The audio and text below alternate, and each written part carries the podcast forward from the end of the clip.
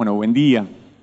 Tengo una palabra para compartir que la podemos pensar dividida en dos partes. Una para, para todos y alguna, una segunda parte para aquellos que se han dispuesto a trabajar para el Señor. Pero me parece que en un punto, como nos corresponde a todos, no nos tendríamos que parar en una especie de juicio, sino renovar cómo nos pensamos y cómo nos accionamos y entender la palabra, y esto sería la premisa, es entender que a la primera persona que yo tengo que liderar, a la persona, persona que yo tengo que servir, y no porque yo sea el centro, sino que es a mí misma. Entonces, parado desde ahí, esta palabra me parece que a todos nos es oportuna. Y vamos a trabajar con un texto. El texto está, gracias, en el libro de Mateo, Mateo 17, 14, 20. El contexto es el siguiente. Está la transfiguración de Jesús. El que no la leyó lo busca en los primeros versículos del capítulo 17, el 17, 17 y habla de Jesús se separa con uno de sus discípulos, con tres, y va a un lugar y en presencia de ellos es transfigurado, su rostro resplandece, los discípulos ven la presencia de Moisés y de Elías, hacen un planteo, una ramada de más, y hasta acá es el contexto. En realidad habían vivido los discípulos y Jesús una experiencia sobrenatural, una experiencia eh, que, que era el antecedente, y en realidad dicen los comentaristas que en esta situación se contempla la ley cumplida en esto, ¿no? Es, es el precedente de después la, la, crucifixión de Jesús, pero con la figura de Moisés y de Elías se hace todo lo que tiene que ver con la manifestación del, del Antiguo Testamento, lo que tiene que ver con la defensa de la doctrina y en Cristo el cumplimiento de la promesa, el cumplimiento de la ley. Hay una manifestación sobrenatural a la cual tres personas de carne y hueso habían podido ver. Y siempre que yo escuché predicar sobre esto, se hace la contraposición, porque cuando ellos vuelven de esta experiencia sobrenatural, esta experiencia que dice, si yo viví esto, ¿cómo después me puede pasar esto otro? ¿Sabe qué les pasó cuando volvieron? Dice en el capítulo, en el versículo 14, dice, cuando ellos llegaron a la multitud, un hombre se, les se le acercó a Jesús, se arrodilló delante de él y le dijo, Señor, ten compasión de mi hijo le dan ataques y sufre terriblemente. Muchas veces cae al fuego o al agua y lo traje a tus discípulos, pero no pudieron sanarlo. Jesús venía de una experiencia sobrenatural y discípulos habían sido testigos de estos, pero cuando volvieron a donde está la gente, donde está la necesidad, se encontraba con una situación que era completamente distinta. Y a veces, cuando uno lo repasa en la cabeza o lo tiene, dice, si yo tengo en mi oración, si yo estoy todo el tiempo buscando la voluntad del Señor, ¿por qué cuando me pongo en acción todas las cosas me terminan saliendo mal? ¿Por qué si yo me puse en oración, en oración, me puse a hacer ayunos, me dispuse a obedecer, me dispuse a trabajar, para que la gloria de Dios se manifieste, lo que yo estoy viviendo en forma natural no tiene nada que ver con esto. A grandes rasgos es esto, es, tengo un culto, me puedo poner a adorar en mi casa, puedo venir el domingo a la iglesia, estoy renovado, pero cuando llego y estoy transitando el almuerzo del domingo, todas las cosas que creí haber resuelto, todas las cosas que le puse al Señor, se vuelven a sentar conmigo en la mesa y automáticamente se me acaba la bendición. ¿Me pasa a mí solo esto? A veces estamos deseosos de entender el plan perfecto de Dios, esta situación milagrosa, esto que tiene que ver con realmente decir, esta sí es la voluntad de Dios. Yo creo que si Jesús físicamente apareciera en el medio de nosotros hoy y nos hablara la cara, cuando volvamos a almorzar, nos van a aparecer las dudas de nuevo. Porque no tiene que ver con la obra que Jesús hizo, porque eso fue una vez y para siempre. El tema es que nosotros no la terminamos de entender. Entonces no importa qué tan sobrenatural el Señor se muestre sobre nosotros o sobre las circunstancias, es si nosotros nos podemos apropiar de eso y creer.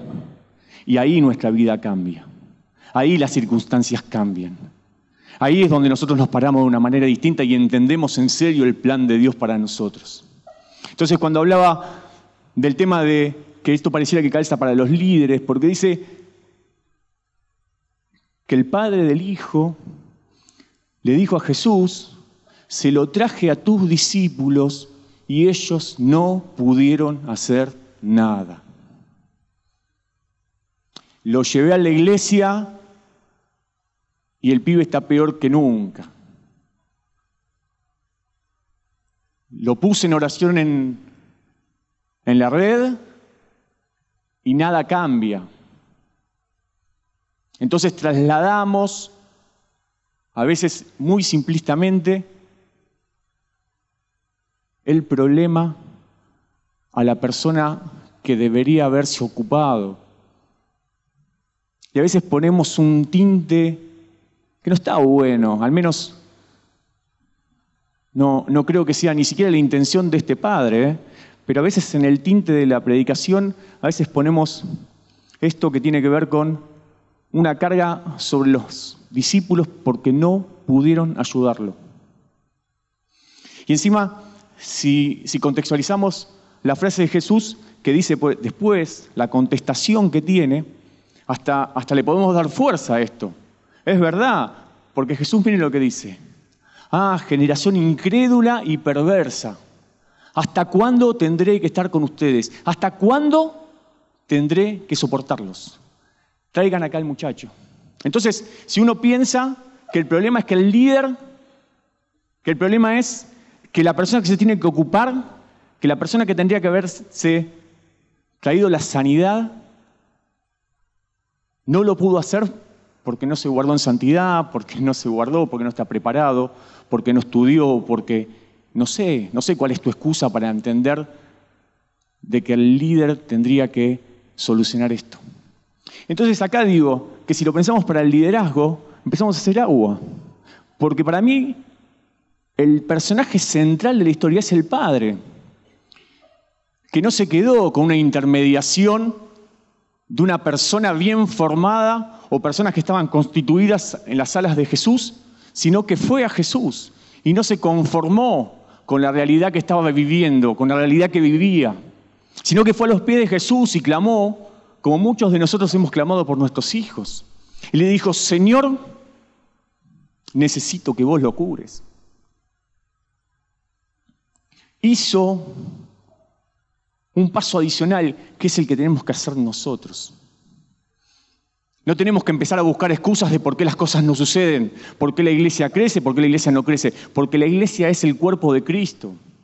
Y si nosotros desmembramos esto, hacemos las cosas mal. Cuando uno habla de la iglesia como ajeno, está entendiendo las cosas mal, porque la iglesia soy yo. Entonces, necesitamos, necesitamos entender, necesitamos comprender que el que tiene que ir al Señor somos nosotros. Los líderes ayudan, acompañan, se preparan. De hecho, los líderes no se quedaron con esto que, les pasó, con esto de que no lo pudieron hacer, sino que después avanzaron en el texto, después lo continúa. Lo vamos a retomar en un ratito.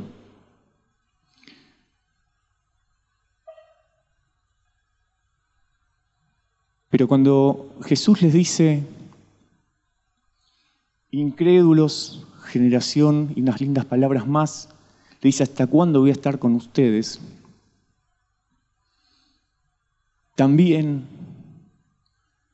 tenía o ya sabía cuál era el plan perfecto de Dios. Y ahí, permítanme citar a Juan 16, en el versículo 8. Y dice, y cuando Él venga, convencerá al mundo de su horror en cuanto al pecado, la justicia y el juicio. El Señor sabía de que en realidad Él también estaba limitado, que Él estaba limitado físicamente para estar en todas las circunstancias, para Él poder hacer que la voluntad de Dios sea todo el tiempo recordada y sostenida, aprendida. Por eso era la necesidad de que el Espíritu Santo venga. Jesús venía a cumplir, a pagar por el pecado de cada uno de nosotros. Pero había en el plan un nivel mejor o superior o paralelo o, congruente que tenía que ver con una asistencia constante para que nosotros podamos ser incrementados en nuestra fe, en nuestra confianza, en nuestra búsqueda. ¿Sí? Jesús dice, ¿hasta cuándo? Siempre, Jesús, siempre te necesitamos. No va a haber un momento en la vida en que vas a poder decir, yo no te necesito más. Y esto es fantástico. Esto es fantástico. Yo creo, y esto es una observación completamente personal, que lo mejor que te puede pasar es volver a Jesús. Es reconocerte como una persona que no puede sola, que desea ser acompañada por Jesús. Y esto es completamente personal, lo puedes pensar distinto. Pero yo creo que es un acto de valentía, que es un acto de mucho valor el reconocer la necesidad de Jesús para poder vivir, para poder transitar, para poder encargar los problemas del día a día. Ir y ponerte, Señor, ocupate de esto porque yo no puedo. Es más, a todos los que les consulté, nadie pudo, pero yo sé que vos podés. Yo sé que en vos es posible. Y hoy no lo tenemos físicamente, no podríamos seguir físicamente a Jesús, pero el Espíritu Santo vino justamente para estar con vos todo el tiempo. Este que es igual a Jesús, el Espíritu Santo que vino a morar con nosotros cuando recibimos a Jesús, cuando decimos, yo necesito de Jesús para ser reconciliado con Dios, viene a morar en nuestro corazón. Él es el que se queda y es el que nos ayuda, el que nos lleva a convicción de pecado, de verdad y de juicio. El pasaje lo termina desarrollando, yo no lo voy a avanzar hoy, pero búsquenlo. Juan 16, 8. Hay generación que no cree, pero estaba la respuesta también. Y ahora en la intimidad, Jesús le dice, encima no fue una iniciativa de Jesús y eso también está bueno. Los discípulos se le acercaron a Jesús un poquito más tarde y en privado le preguntaron, ¿por qué nosotros no pudimos expulsarlo? Porque yo creo, y lo digo todo el tiempo desde acá, yo creo que a los que creen en el Señor, todas las cosas le ayudan a bien.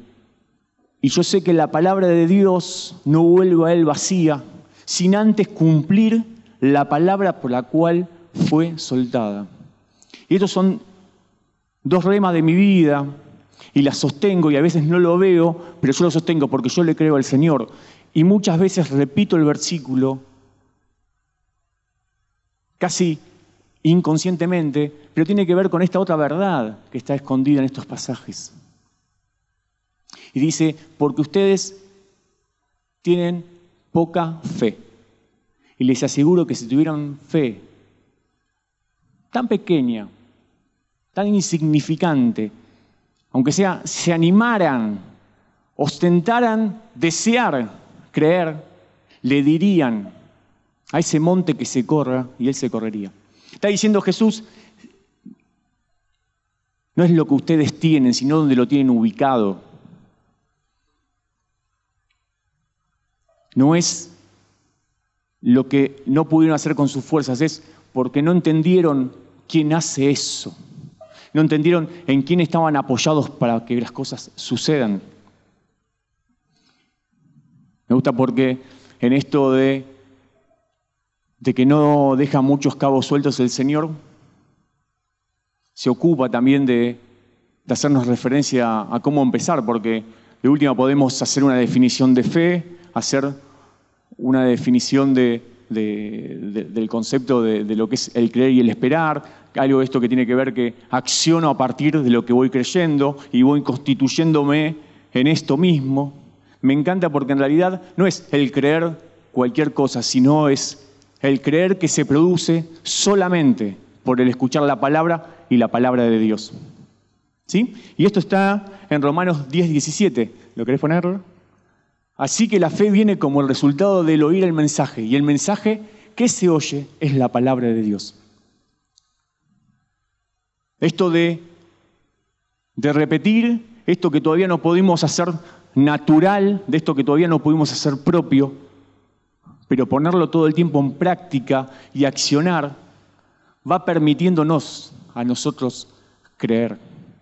Va empezando a, a permitirnos vivir con la certeza de lo que esperamos, en la convicción de lo que no vemos.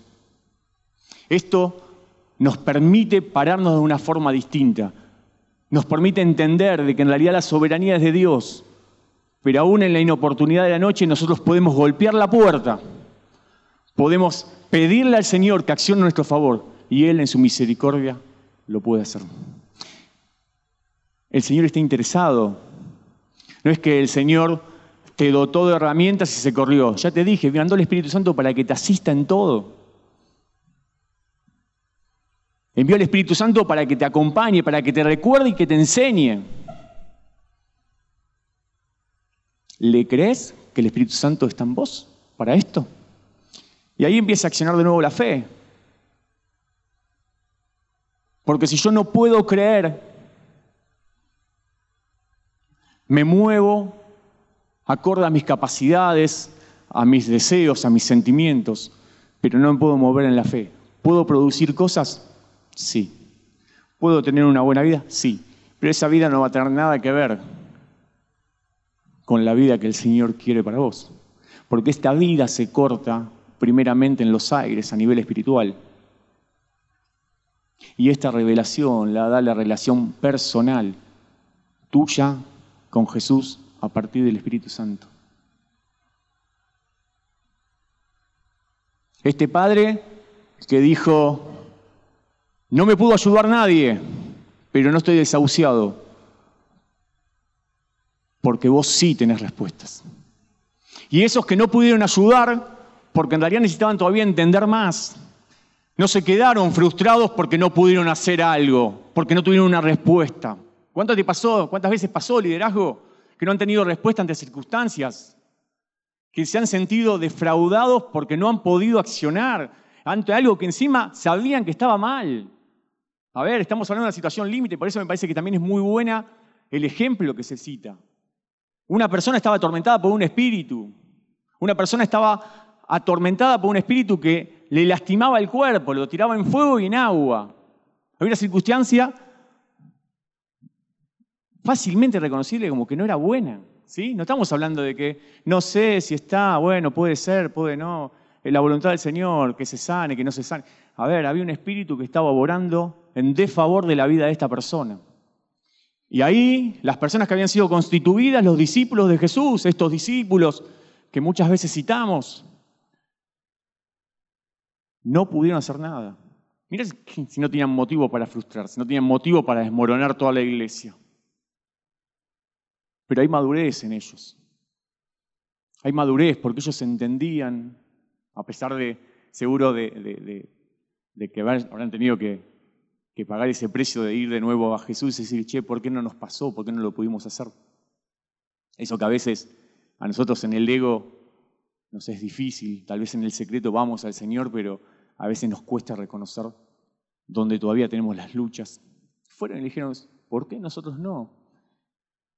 Y él dice, esto tiene que ver con, con la fe, con el en serio creer, no en, en, en tu capacidad, en lo que ya hiciste, en cómo te formaste en cómo te criaste, en cómo te criaron, porque también tiene que ver el, volver a entenderse en el Señor para el tiempo que estamos viviendo. Y en ese, en ese concepto, y quiero cerrar con esto, tiene que ver con esta capacidad de ir al Señor. Y hoy a la mañana con Caro hablamos y le decía, necesito una palabra que me, que me ayude a dejarlo graficado en la cabeza, como para que ustedes se lo, puedan tener como, como un detonador del concepto. Y la palabra que a mí me salía casi naturalmente era ciclo, pero la connotación de cíclico pareciera que fuera hasta, eh, que no tuviera una buena connotación, que tuviera una connotación negativa. Cuando uno dice, esta persona es cíclica, pareciera de que todo el tiempo cae, todo el tiempo cae, todo el tiempo cae. Nunca pensamos el ciclo como un ciclo positivo, como un ciclo de automejora. ¿Sí? A veces usamos otro concepto como es un círculo virtuoso, pero tenemos que meter la palabra virtuoso, porque el ciclo o el círculo termina siendo como negativo en nuestra cabeza. Al menos, perdón, tal vez lo, es solo para mí, pero me parece que nos pasa a varios, esto de cuando hacemos la connotación de cíclico. Y Caro me dice, hay una palabra, un término que se usa a nivel musical, y acá algún músico también me tiene que ponerlo por la cabeza, que es el loop. ¿Saben lo que es el loop? Una lupera, ¿no? Bien, fantástico. Entonces le damos una connotación sumamente positiva. Suena bien loop. ¿Suena bien? ¿Sí? Cambiamos la palabra. ¿eh? Si no suena bien, cambiamos la palabra. Loop. ¿Saben lo que es un loop? Un loop es una secuencia sobre la cual, que en realidad es una secuencia infinita, porque en realidad tiene una repetición constante, y lo que va generando son bases musicales para poder seguir construyendo encima, para poder seguir edificando encima. Entonces, por ejemplo, Diego podría grabar una secuencia que se repita, una base de batería, y sobre esa base de batería podría grabar un teclado, y sobre ese teclado podría grabar una guitarra, un bajo. Entonces, sobre eso él podría, aunque el sistema automáticamente le va a ir generando este loop, este círculo, ¿no? Y él cada vez que, que vuelve a empezar, vuelve a empezar con una base hecha, con una base constituida. No hay un replanteo de todo lo que hizo, sino que hay un replanteo de la nueva circunstancia, del nuevo momento.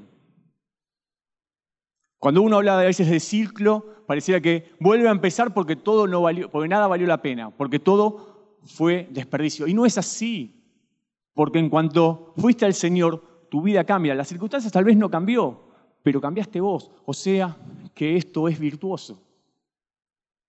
Podés volver a construir sobre esto, podés volver a tomar de lo aprendido, podés volver a pararte en autoridad, podés decir, esto paso por acá, pero lo paso distinto porque ahora tengo al Señor de mi lado.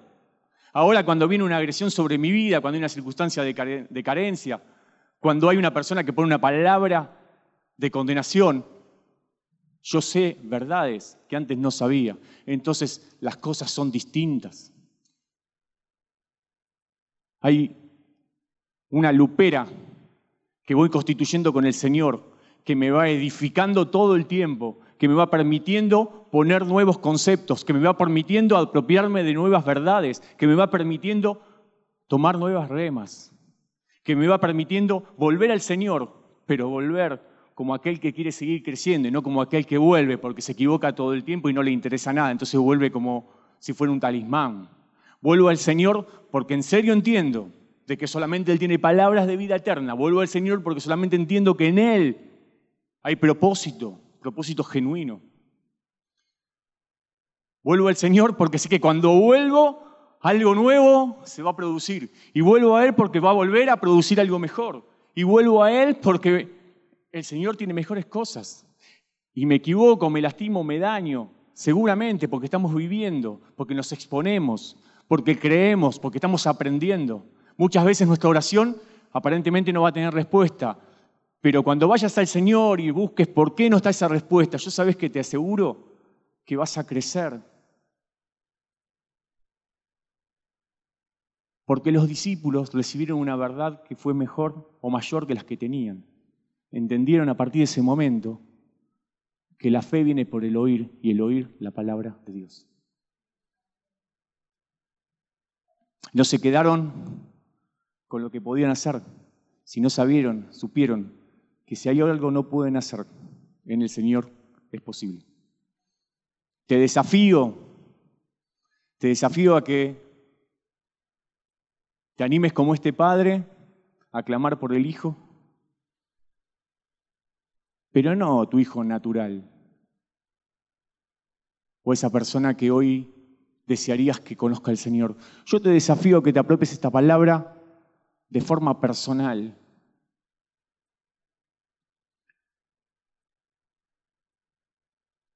Y le pongas nombre a esa oración que entendés que nunca se contestó. Esta oración que entendés de que el Señor tenía que haber obrado y no obró. Y que vayas con eso y le digas, Señor, Señor, O susurrale, Señor, ¿por qué? ¿Por qué yo no lo puedo resolver? Y sorprendete. Sorprendete. Digo, te invito a que cierres los ojos. Te invito a que inclines tu rostro. Te invito a que hagas esto un tiempo personal.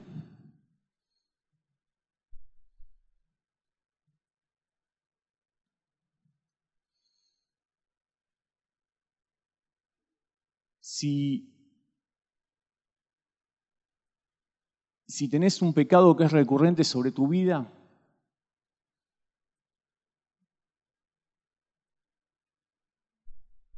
y más de una vez hiciste una oración para que el Señor se ocupe, o es algo que te genera placer y nunca lo pusiste en las manos del Señor, te invito a que lo hagas hoy. Si hay una circunstancia que te es ajena, si es una circunstancia que provocaron personas alrededor tuyo de la cual vos sufrís hoy consecuencia, un accionar que vos decís, yo no tuve parte, yo siempre me moví correctamente, y esto me sigue lastimando, te pido que ahora esa oración la pongas de nuevo delante del Señor. No importa que hayan orado años enteros, no importa que esa sanidad todavía nunca llegó y han orado grandes personajes de, del Evangelio. Te invito a que hoy tomes tu lugar en la mesa, que hoy tomes tu lugar en la casa, en la familia de Dios y le digas, papá, ¿por qué yo no puedo resolver esto? Te invito a que puedas creer en la palabra que el Señor suelte. Te invito a que puedas hacer un loop con esto, de que sea un círculo virtuoso que vaya llevándote a distintas verdades. Te invito a que te puedas poner de pie ante esta circunstancia, escuchar la palabra de Dios y empezar a trabajar con la fe que tiene que ver con el poder creerla. Si sos muy nuevo, si nunca escuchaste hablar de estos conceptos, te invito también a que puedas, en principio, escuchar a Jesús y saber que es Dios que se acercó para reconciliarnos con Él, que no pide nada a cambio, que simplemente está dispuesto porque su plan original era que estés en su familia. Hay mucho para trabajar después, pero el Señor es un caballero en este sentido. A medida que le vamos permitiendo, Él va trabajando. A medida que nosotros le preguntamos, Él nos contesta. Nos asiste con el Espíritu Santo para enseñarnos y recordarnos de las cosas que nos olvidamos porque estamos distraídos. Y a veces la palabra es una palabra que teníamos atesorada hace mucho tiempo y hemos desestimado. Pero hoy ponela en valor. Hoy repetila, que te sostenga mañana en las circunstancias. Hoy en el almuerzo, que puedas decir, gracias Señor. Gracias Señor porque vos no fallás. Gracias porque no sé por qué tuve que transitar todo este tiempo. No sé por qué esta circunstancia me tuvo que atravesar la vida pero sé que en vos voy a obtener una victoria. El Hijo se sanó, los discípulos crecieron, el reino de Dios se estableció y hubo gloria para Dios. Eso tiene que pasar alrededor tuyo. No des batallas perdidas. Que la frustración no te lleve a otro lugar que no sea el encuentro con Jesús que los éxitos no te lleven a otro lugar que no sea el encuentro con Jesús. Que tu loop sea estos instrumentos que llevas de manera constante al Señor para hacer una música completamente nueva, que sea adoración constante, alabanza constante al Rey de Reyes, el Señor de Señores. Adueñate de la palabra que el Señor susurró a tu oído y repetila hasta que sea realidad. No como un cliché, sino como una muestra de que el Señor es tu Señor y que tiene planes de bien para vos.